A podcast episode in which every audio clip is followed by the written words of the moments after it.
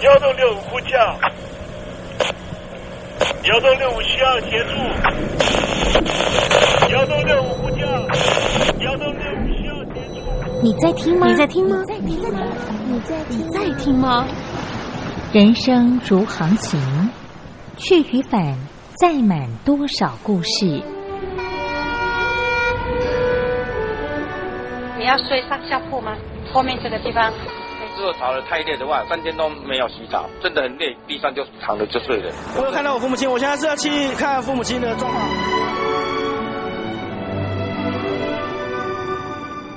聆听故事湾，让每个故事找到属于自己的码头。我到了那儿以后，我们就往妈妈家去。我一到那边，就感觉我妈妈已经她能够活活下来都不容易，我知道。她没她没跟我讲，我也不敢问，好好苦。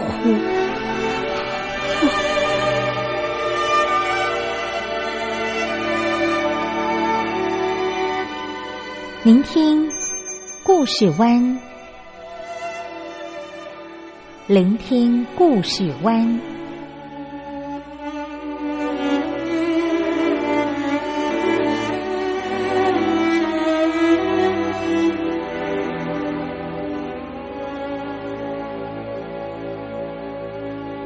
故事总有一个停泊的港湾。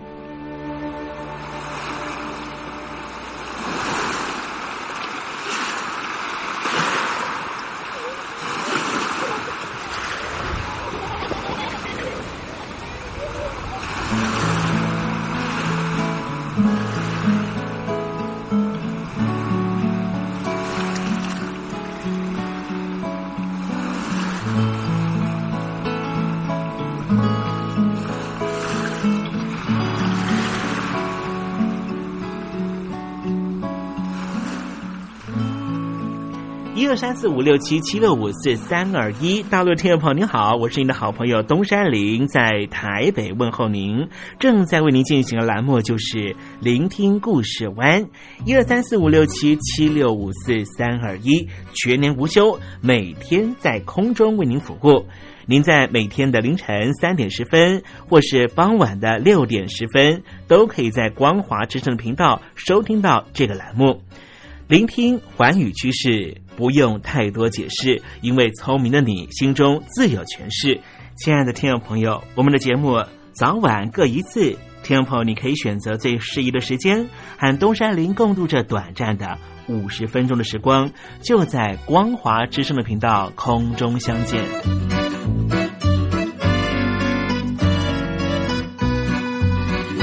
那么，听众朋友，收听、聆听故事湾东山林的节目，到底能够听到什么样的内容呢？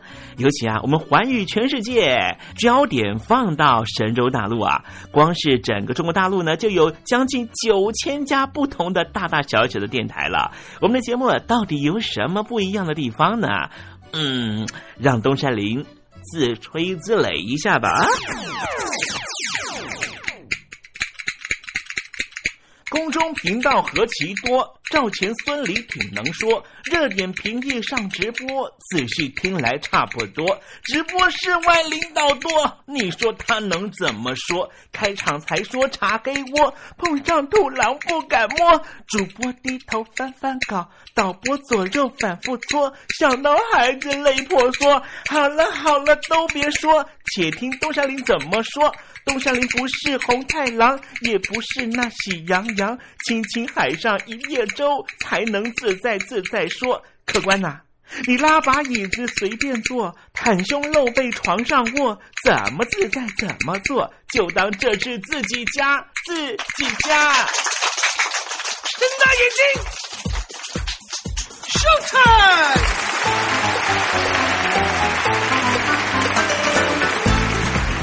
众朋友您好，我是你的好朋友东山林，在台北问候您。正在为您进行的栏目就是《聆听故事湾》啦。为什么节目的开场要这样的隆重呢？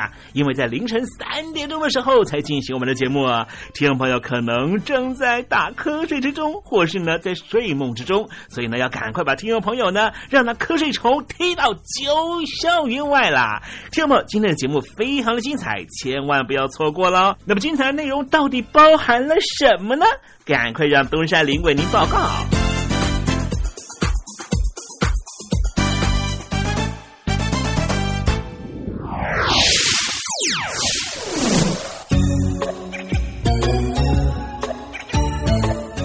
星期三，星期三，猴子去爬山。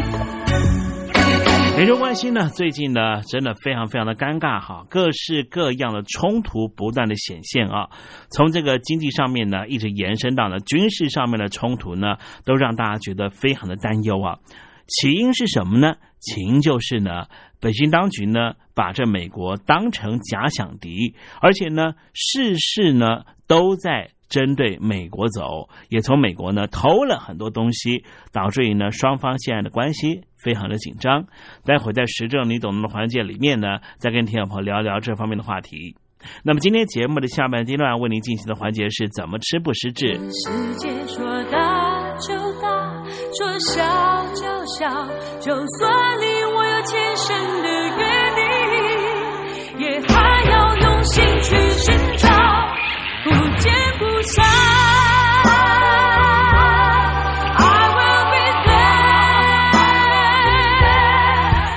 好男人不好找，好声音更难得。海峡两岸的朋友，好久不见，我是柯一敏 Mindy。无论你在哪里，正在做什么，我都愿意为你加油。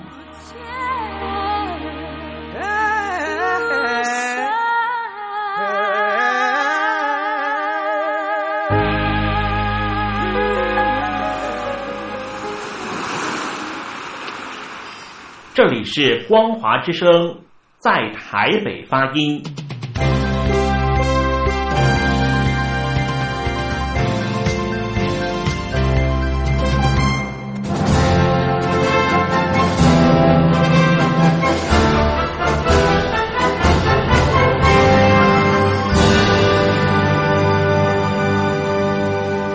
你脱贫了吗？年轻时候的习近平就深知贫困之苦。我当时和村民们辛苦劳作，目的就是让生活过得好一些。因此，扶贫一直是习近平的重要工作。二零一五年，习近平在中央扶贫开发工作会议上做了二零二零大陆全面脱贫的承诺。到二零二零年，我国现行标准下，农村贫困人口实现脱贫，是我们的庄严承诺。一诺千金，全社会要行动起来，进锐出战，精准施策。于是，一场脱贫攻坚战席卷大陆。为了打赢扶贫攻坚战，大陆提出了精准扶贫。世界上大部分采用的扶贫方式，都是将扶贫的钱平均分给贫困者。中国的精准扶贫则完全不同。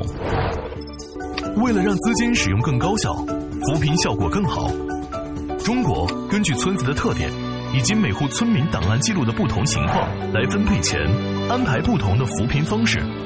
于是，有的村子做起了旅游业，有的村子通过修路大桥，极大的增加了农产品的销量。有些没有工作能力的老人，给他们生活所需资金保障；有些缺乏劳动技能的，给他进行职业培训。中国扶贫就是这样结合村子的特点与个人的情况，以个性化定制为每个贫困户找出脱贫方式，这就是中国扶贫的精准度。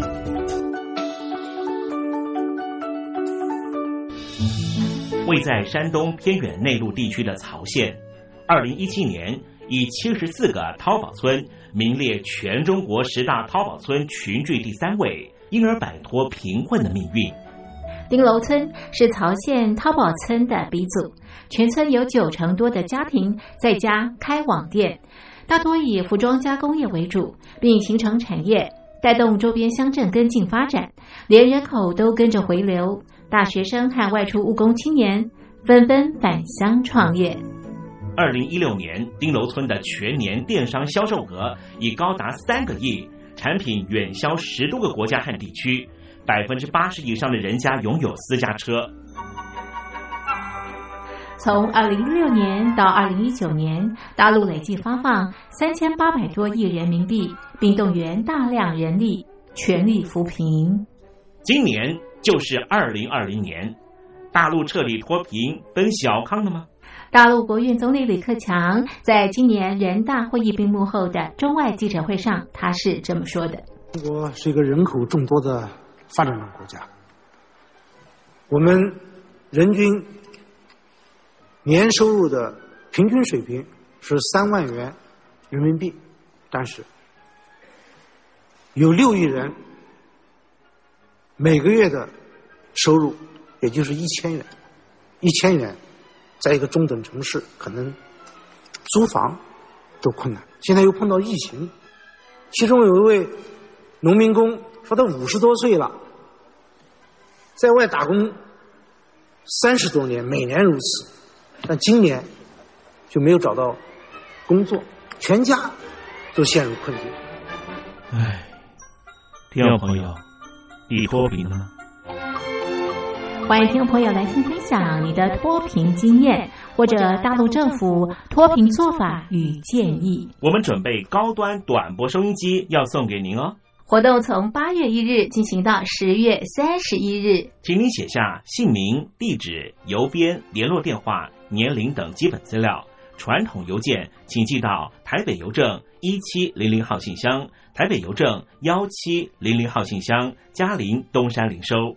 电子邮件请寄 lily 三二九 at ms 四五点 highnet 点 net l i l i 三二九 at ms 四五点 highnet 点 net。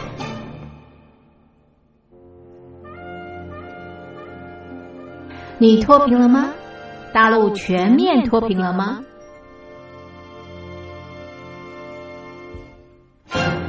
现在，请习近平同志讲话。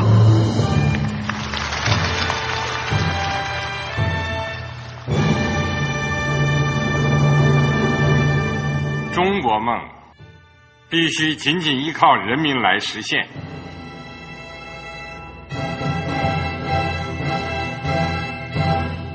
好国民得关心家事、国事、天下事。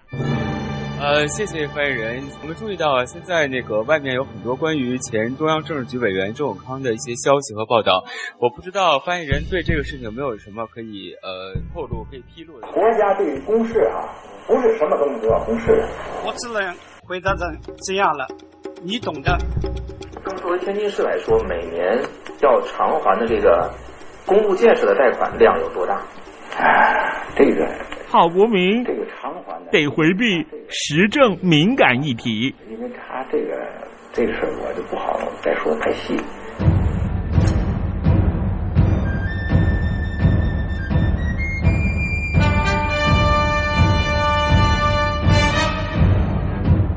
我们要坚持人民当家作主，坚持人民主体地位。任何官方不宜说太细，期望您体谅的话题，尽在时政，你懂的。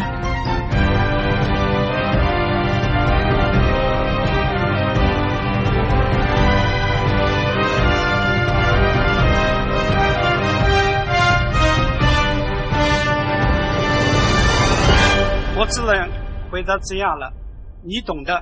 那些官方无法为您说太细的事情，就让东山林为您详细的说明白。天婆早上好，晚上好，正在为您进行的栏目就是聆听故事湾。此刻为您进行的环节就是时政，你懂的，一同关心焦点话题。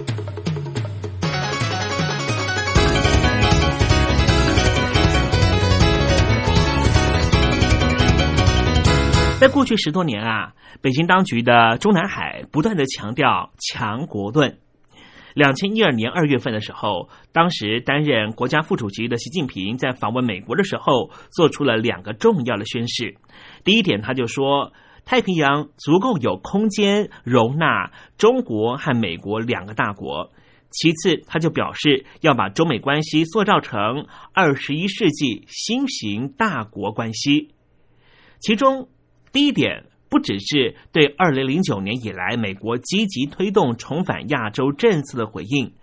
至于第二点，所谓的新型大国关系这一个概念名词是首次出现在官方的说法里。到底什么是新型大国关系呢？今天东山林跟听众朋友好好的介绍。根据二零一二年十一月十八大政治报告内容。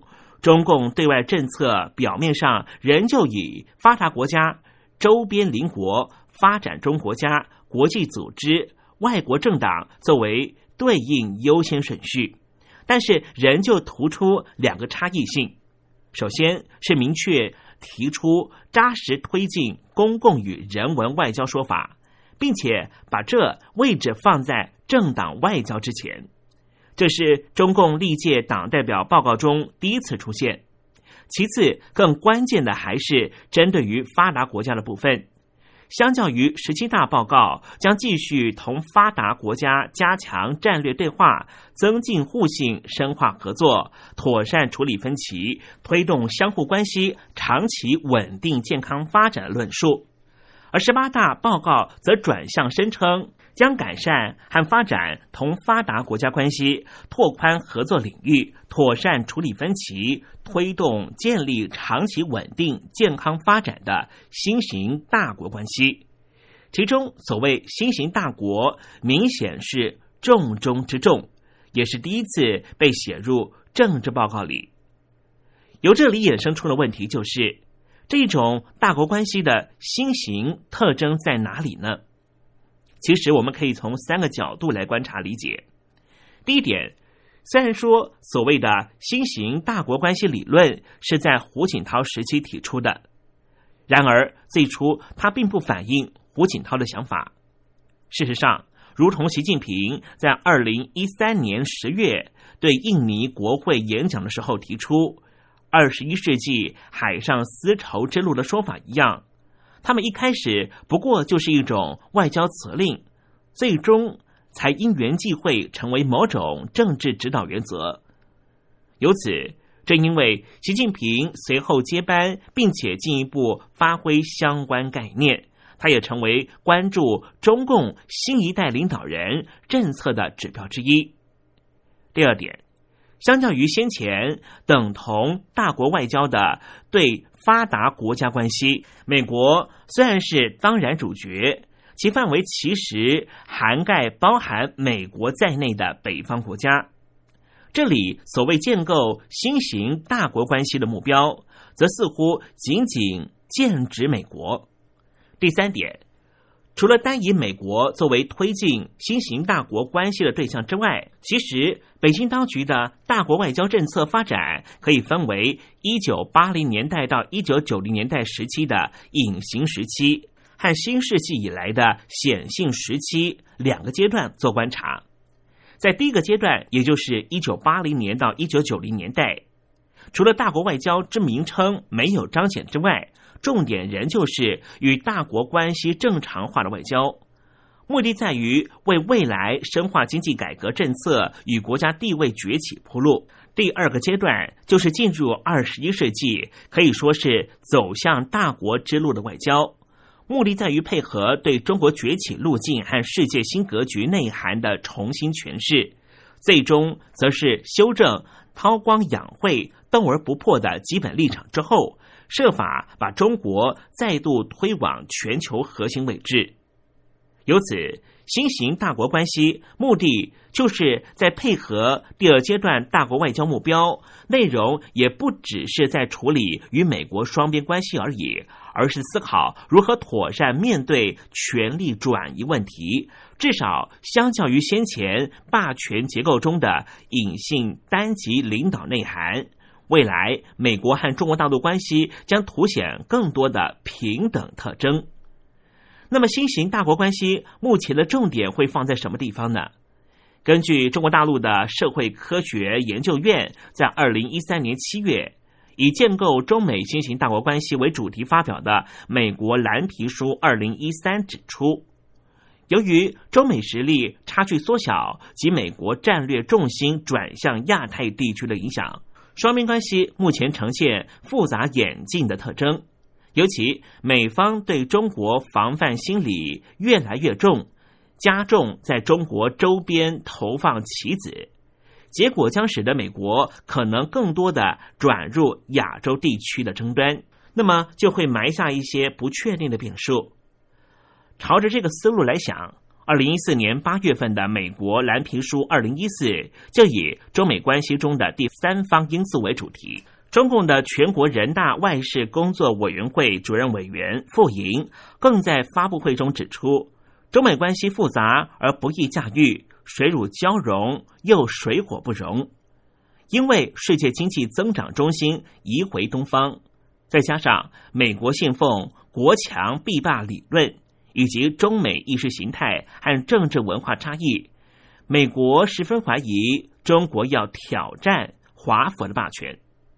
由此，我们既可以理解习近平为什么会在二零一五年十月访问美国的时候，公开质疑或挑战所谓的 “Houston Dis Trap”。习近平认为，一个国家崛起过程不一定要去挑战另一个国家，而且他也强调，北京当局并没有霸权基因。习近平的这番话，重点自然是希望借此破解或回应美国基于其霸权。话语权对中国崛起设下的道德障碍，这也是双方战略中心理战的一部分。当然，不可否认的是，所谓的新型大国关系和新世纪以来愈发引起关注的中国崛起议题，可说是息息相关。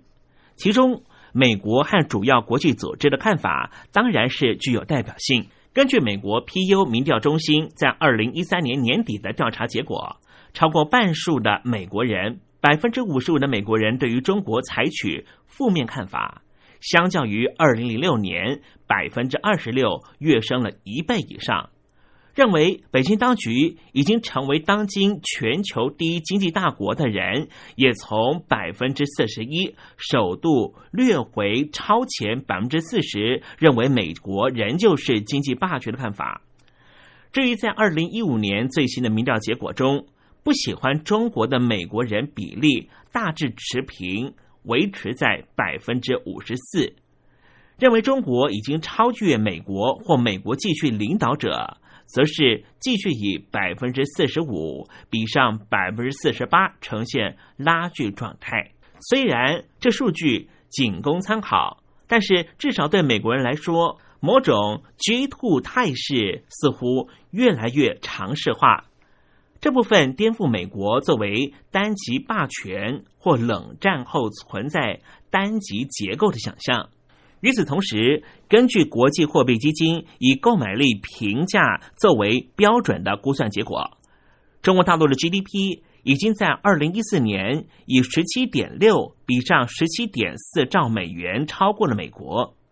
这也是美国在一八七二年挤下英国成为世界第一位之后。第一次被超越。至于明末 GDP 超越美国时间，则估计将会在二零二六年。世界银行的看法也类似。值得注意的是，这种估算结果不但是另一个尝试化的方向。从中国大陆经济超越美国的预估点，从一九九零年代的二零五零年、两千年所估计的二零二五年，到二零一零年之后波动在二零一六年到二零二六年之间，超越点可说不断被提前，也凸显明显的追赶态势。除了超越的客观现实之外，中共对此又有什么样的主观想法呢？根据严学通过去曾经有的说法，他说：“中国在历史上多次经历衰败和兴盛，这种独特的历史表明，中华民族具有强大的民族再生力。只要历史为中国提供机遇，中国总是要重新崛起强大的。”进一步来说，中国人认为中国崛起只不过是中国重新获得它应有的国际地位，并不是得到什么新的东西。白鲁迅同样持着一样的想法，他说：“最普遍而且基本的中国情感，就是深刻认同过去的伟大。这种认同既无可置疑，通常也没法撼动。如果将这种认同和情感进行政策化的转换，结果就可能得到某种战略构想。例如，毛思迪认为，身为霸主乃是中国梦寐以求的国家定位。”这发轫于其国家认同，更与其对国运的诠释息息相关。不愿向任何外国强权屈服的心态，根植于中华帝国曾经是亚洲支配强权的历史及华人对自己文化优于别族的坚强信念。由此，面对未来，新鹰派代表刘明福在二零一零年的《中国梦》这本书里面就宣称。中国在二十一世纪的大目标就是成为世界第一强国。他的想法一方面被美国中国问题专家白邦瑞纳进了他自己二零一五年出版的新书《百年马拉松》的这本书里面加以发挥，而这本书的副标题就是“中国取代美国成为全球超强的秘诀政策”。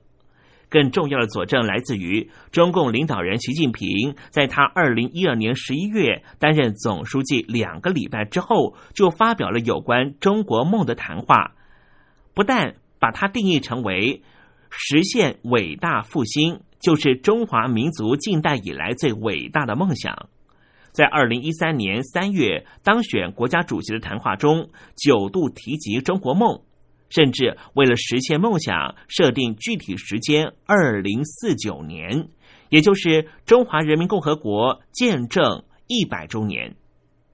看来中共称霸野心确实不假。总结来说，认定中共想称霸世界的企图，固然来自于他即将至少在经济层面来说。和美国会并驾齐驱的事实，更来自于从历史来看，中国有追求霸权的长期趋势和传统。问题是，经济能量其实未必能够完全转化成为政治能量。十七世纪的荷兰，二十世纪的日本都是这样的例子。其次，如果从历史认定中国一定想称霸，也不过只是种诛心之举罢了。要朝向霸权目标迈进。单靠银弹和一厢情愿的想法足够吗？李安友和陆伯斌在一九九七年的一本书《长城与空城计》这本书里面，他们有这样的描述：中国的举止行为让他国困惑不解。几千年来，他曾经把自己放在自定的世界秩序中心。漠然的面对欧洲大国政治和欧洲创造的国际法，如今却转而捍卫着一个源自于欧洲的主权观念。十五年之后，李安友和另外一名学者施道安把这本书的副标题作为主题，在二零一二年出版了一本新书《寻求安全感的中国》里面，又继续写道：“我们怀疑。”今日中国领导人对未来拥有一个确定的蓝图，他们为中国所界定的全球性角色，不光光取决于自身的目标和行为，也取决于世界中其他国家如何和他们互动。相较来说，这种看法或许更客观一点。更何况，在讨论中国崛起之际，预测中国即将崩溃的理论从来没有停歇。这种两极化的声音同时存在，本来就是值得注意，而且没法忽略的事实。不管北京当局是否长期存在某种大战略目标，或者是否最终仍旧确定决定制霸全球的政策方向，首先是源自于经济崛起自然外溢的结果。其次是针对于美国在二零零九年之后积极重返亚洲政策的战略回应，再者就是为面临结构转型所采取的由内而外的策略思考同样是不能忽略，这些都构成当下中共当局对外作为的理性基础。至于新型大国关系，这不光是用来面对刚才说的问题的综合要务，探究它的内涵。在美国国务卿二零一三年四月访问北京的时候，习近平指出，所谓新型大国关系就是平等、互信、包容、互鉴、合作共赢。紧接着，在二零一三年六月，在加州庄园的欧席会中，美国虽然没有直接回应刚才的说辞，习近平仍旧在会中补充阐述了新型大国关系的三个原则，也就是第一点，不冲突、不对抗。要客观理性的对待彼此战略意图，坚持做伙伴，不要做对手，并且通过对话合作，而非对抗冲突的方式，妥善处理矛盾和分歧。第二点就是相互尊重，就是要尊重各自选择的社会制度和发展道路，尊重彼此核心利益和重大关切，求同存异，包容互鉴，共同进步。第三点就是合作双赢，也就是要摒除零和概念，在追求自身利益的同时，也可以兼顾对方利益；在追求自身发展的同时，也要促进共同发展，不断深化利益交融格局。至于应该如何把这种新关系的精神贯彻在中国和美国双边关系里面，习近平提到了四点建议。第一点就是提升对话互信新水准。完成两国领导人在多边平台会晤的机制化，并且妥善利用既有九十多个政府间的对话机制。第二点就是要开创务实合作新格局，美方应该要放宽对中国大陆高科技产品的出口限制。第三点是要建立大国互动新模式，尤其是国际冲突热点领域的合作。第四点则是要探索管控分歧的新办法。积极构建与美国、中国大陆新型大国关系相适应的新型军事关系。根据中共外长在二零一三年九月进一步的解释，他说：“历史上新兴大国的崛起往往伴随着战争和冲突，但是现在已经不一样了，对抗将是双输，彼此尊重乃是建构中国和美国新型大国关系的基本原则。”这包括了相互尊重彼此的核心利益。表面上，这意味着短期之内，中国对华府的政策仍旧是以和和平的和为主。但是无论如何，这问题绝对不会像台面上像口头表述般的善意或是顺利。有鉴于新型大国关系，这是中共对美追求对等外交的结果。也就是目标是向美国、向华府争平等。尽管从中共角度来说，这个政策顶多是希望分享顶层地位，而不是挑战美国霸权。但是，因为修习底的陷阱本来就源自于作为美国外交指导原则、从零和竞赛出发的现实主义逻辑，这意味着中共必然是美国所领导现状的挑战者。由此可见，在双方政策之间，既不存在妥协空间。中共即便在主观上或许仍想以和平途径达成目标，冲突无论用什么形式或是到达什么程度，依旧是没法避免。理性上也必须为此做足准备。据此，中共从二零一六年年初开始，包括了裁兵。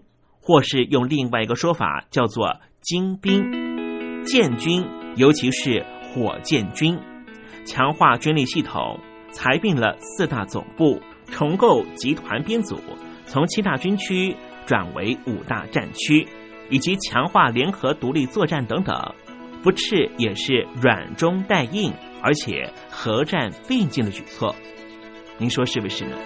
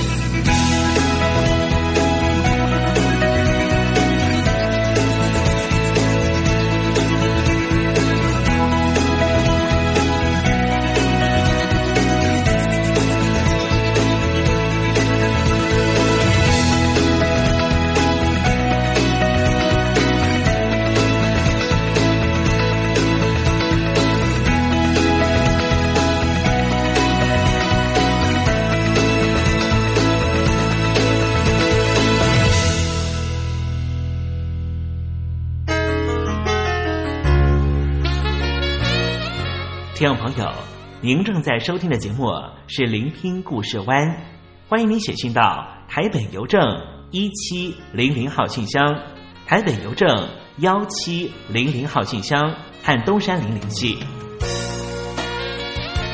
东山林就是东边的山里有只麒麟的东山林，东山林等候您的来信哦。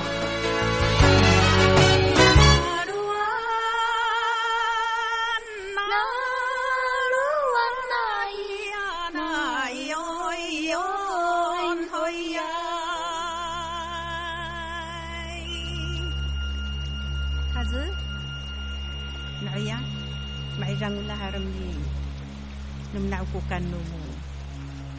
Say huyu sumnay iturusukan ni mumu ngurayo na ininaran nara na mola auda. Mana taran numa mahirang mu mulai awawra takuan radaura saharam nakukan numapiak ka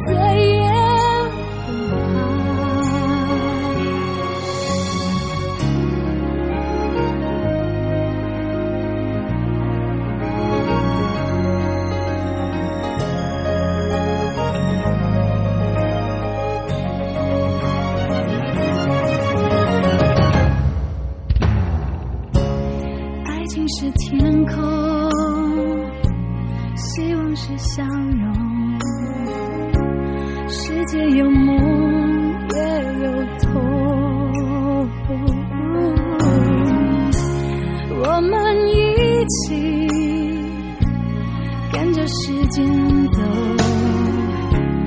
总有一天会懂。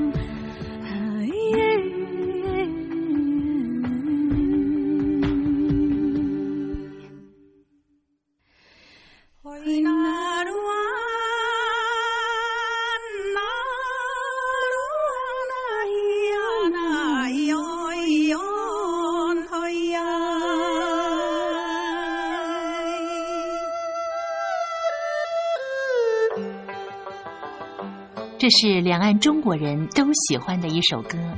小城故事多，充满喜和乐。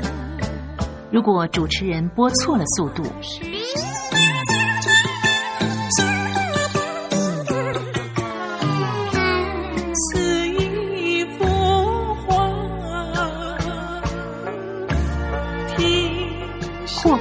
或慢的走调歌曲，都不是听众喜欢的。人生境界真善美，真意高阔。两岸和谐关系也得循序渐进，快慢相宜。小城故事真不错，亲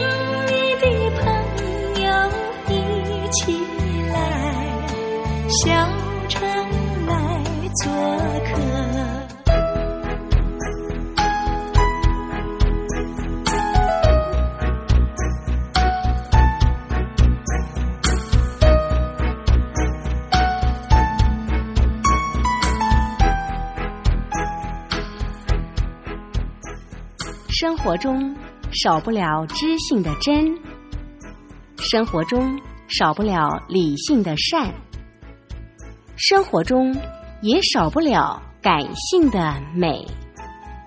光华之声，永远陪伴您，生活在真善美的世界。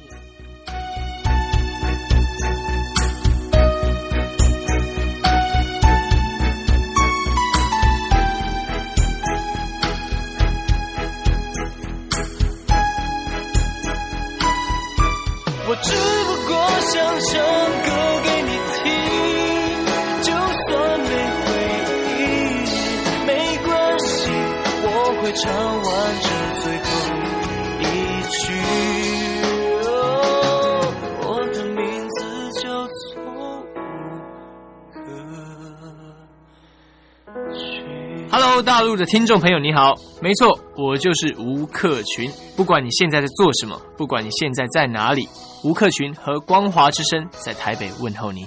我只不过想唱歌给你听，用尽我全力，一首歌。这里是光华之声。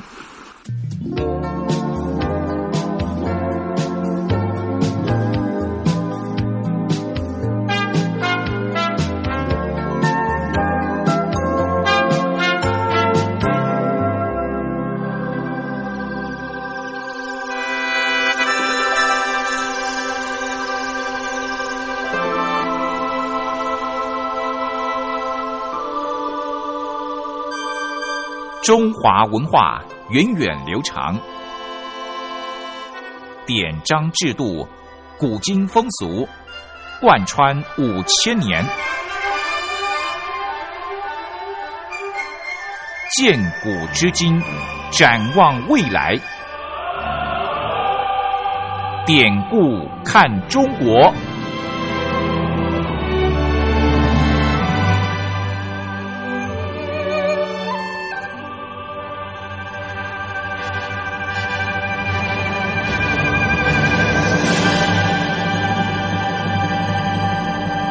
典故看中国。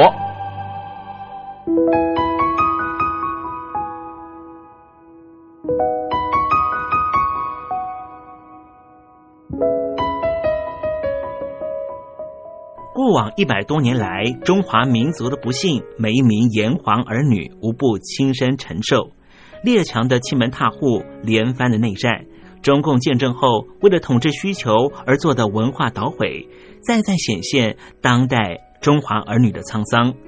如果海峡两岸的交流得以弥补文化上的鸿沟，东山林真心的希望这个单元这个环节可以实际施力。今天要讲的故事就是青春泉。很久很久以前，有一对老公公和老婆婆住在山下的小村子里。老公公每天一大早就上山去砍柴，烧成木炭，然后把木炭装在袋子里面，拿到街上去卖。这一天，老公公背着一袋木袋，摇摇晃晃的走下山路。因为天热，老公公觉得口好渴。突然，他看到路边有一块大石头，旁边有一股清澈的泉水，一直向上涌。他心里觉得太好了。老公公高高兴兴的蹲在大石头旁边，把嘴巴凑上去，咕噜咕噜的喝着水。刹那间，老公公恢复成一位年轻人。原来啊，这泉水竟然就是青春之泉呢！老公公急忙的跑回家，把刚才发生的事情通通告诉了老婆婆。老婆婆高兴的说：“啊，真是有这种能够使人年轻的水啊！那我也要去喝。”第二天天刚亮，老婆婆就上山去了。转眼间天都黑了，老婆婆还是没有回家。老公公实在很不放心，就匆匆忙忙的跑到那个大石头旁边，却发现一个穿着老婆婆衣服的娃娃哭着，非常伤心。老公公这时候说：“唉，真是太傻了。”这种水喝一点就好了，你一定是太贪心，喝了太多了，所以就变成了一个小娃娃了。老公公说完了以后，只好莫可奈何的抱着变成婴儿的老婆婆回家。从此以后，老公公每天都得挤牛奶喂小娃娃呢。这个典故告诉我们的是什么呢？就是做人啊，千万不要太贪心。好了，听众朋友，今天的典故看中国为您分享的故事在这里告一段落了。文化的低盛不争朝气。当有一天我们发现自己怎么更有包容力、更有同理心、更能替旁人着想的时候，我们就能够实际感受中华文化的博大精深正在我们的身上发挥作用。让我们拭目以待吧。